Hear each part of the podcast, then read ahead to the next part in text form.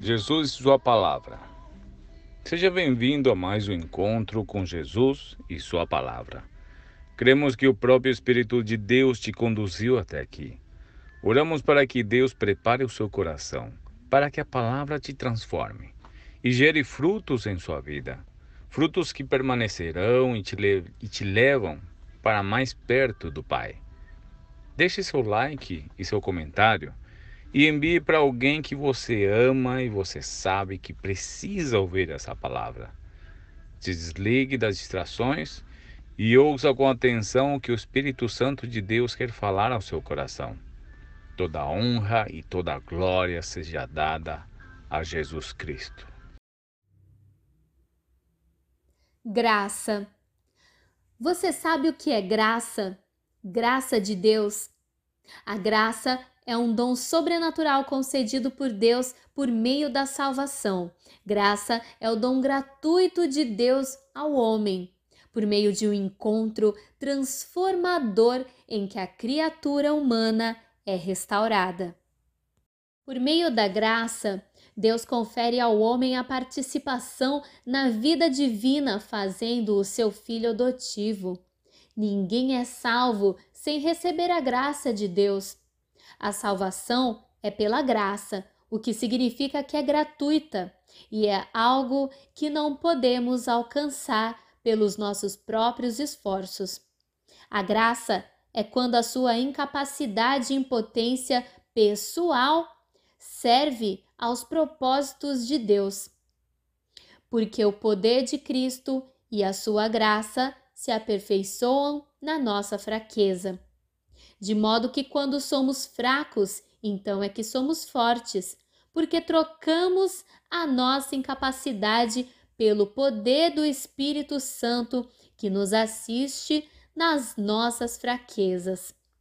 É o favor de Deus imerecido. Deus quer ilustrar a graça em prática.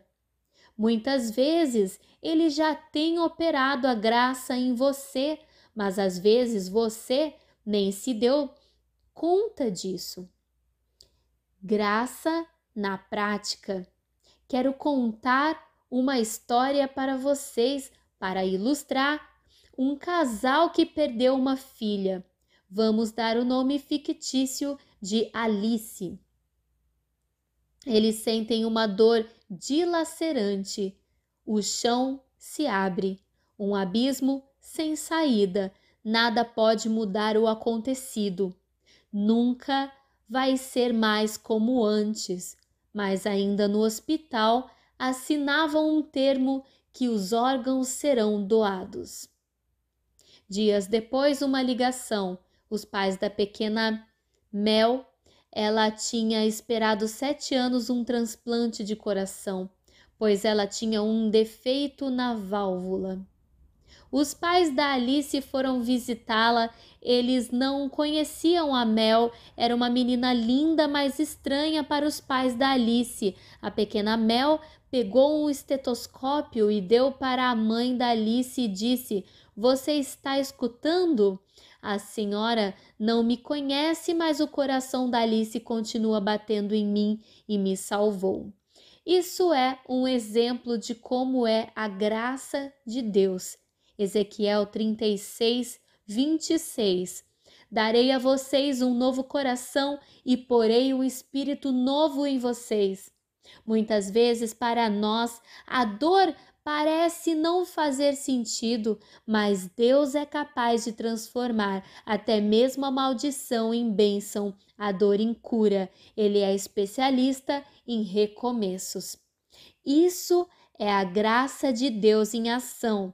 Gálatas 2:20 Já não sou mais eu quem vive, mas Cristo quem vive em mim. Por muitos anos eu deixei passar de mim esta verdade. Procurei Cristo em igrejas, em pessoas, mas não entendia que ele estava trabalhando ao meu lado e dentro de mim. No Novo Testamento você encontra 216 referências do Espírito de Cristo que habita em você. Em 1 João 4,15 diz que se alguém confessar Jesus Cristo publicamente, ele estará com ele, estará nele e dentro dele. Nenhuma religião ou filosofia faz tal afirmação. Nenhuma religião garante a presença viva do seu fundador em seus seguidores. Buda não habita em budistas, Maomé não habita em muçulmanos, Allan Kardec não habita nos espíritas. Somente nós temos o privilégio de ter o Espírito Santo habitando dentro de nós. Vamos analisar outro aspecto da graça. Havia um rebelde, um ladrão assassino que foi capturado. Ainda na captura zombava de seus inimigos romanos, seu imperador César e todas as leis e costumes. Esse era Barrabás. Ele era um anarquista assumido, cheio de ódio e sem o mínimo arrependimento. Pilatos por quatro vezes tenta salvar Cristo, mas o povo grita: solte a Barrabás. Mas vamos pensar nesse tal Barrabás. Ele merecia viver mais do que Jesus? Vamos refletir em outra história.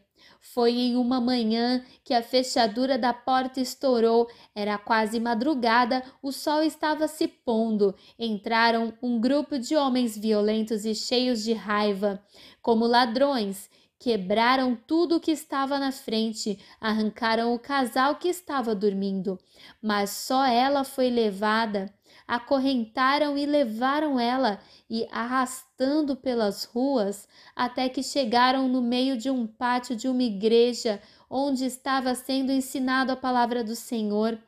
Pela lei, em alguns momentos ela seria apedrejada até a morte pelos membros e sacerdotes religiosos, mas Jesus se inclinou e começou a escrever no chão. Os homens cheios de raiva, justiça, cheios de leis, religiosidades, continuavam maltratando e acusando, mas Jesus se levantou e somente diz: Quem é livre de pecados, jogue a primeira pedra. E Jesus se inclinou de novo com as suas mãos, tocando o pó da terra, perguntando: Onde estão os seus acusadores? Ele te faz esta mesma pergunta: Onde estão seus acusadores? Você é um péssimo pai ou uma péssima mãe, você é um péssimo funcionário, líder, empresário, você é um péssimo administrador de finanças, você é um péssimo marido ou uma esposa, mas João nos confirma que existe um grande acusador que nos acusa diante de Deus de dia e de noite com coisas como essa. Isso está em Apocalipse 12, do 9 ao 10. Mas hoje eu declaro que caia toda acusação sobre a sua vida e venha a transbordante graça de Deus sobre a sua vida. Simplesmente exponha sua fraqueza para o Senhor. Peça ajuda de Deus, a graça dele é abundante sobre a sua vida.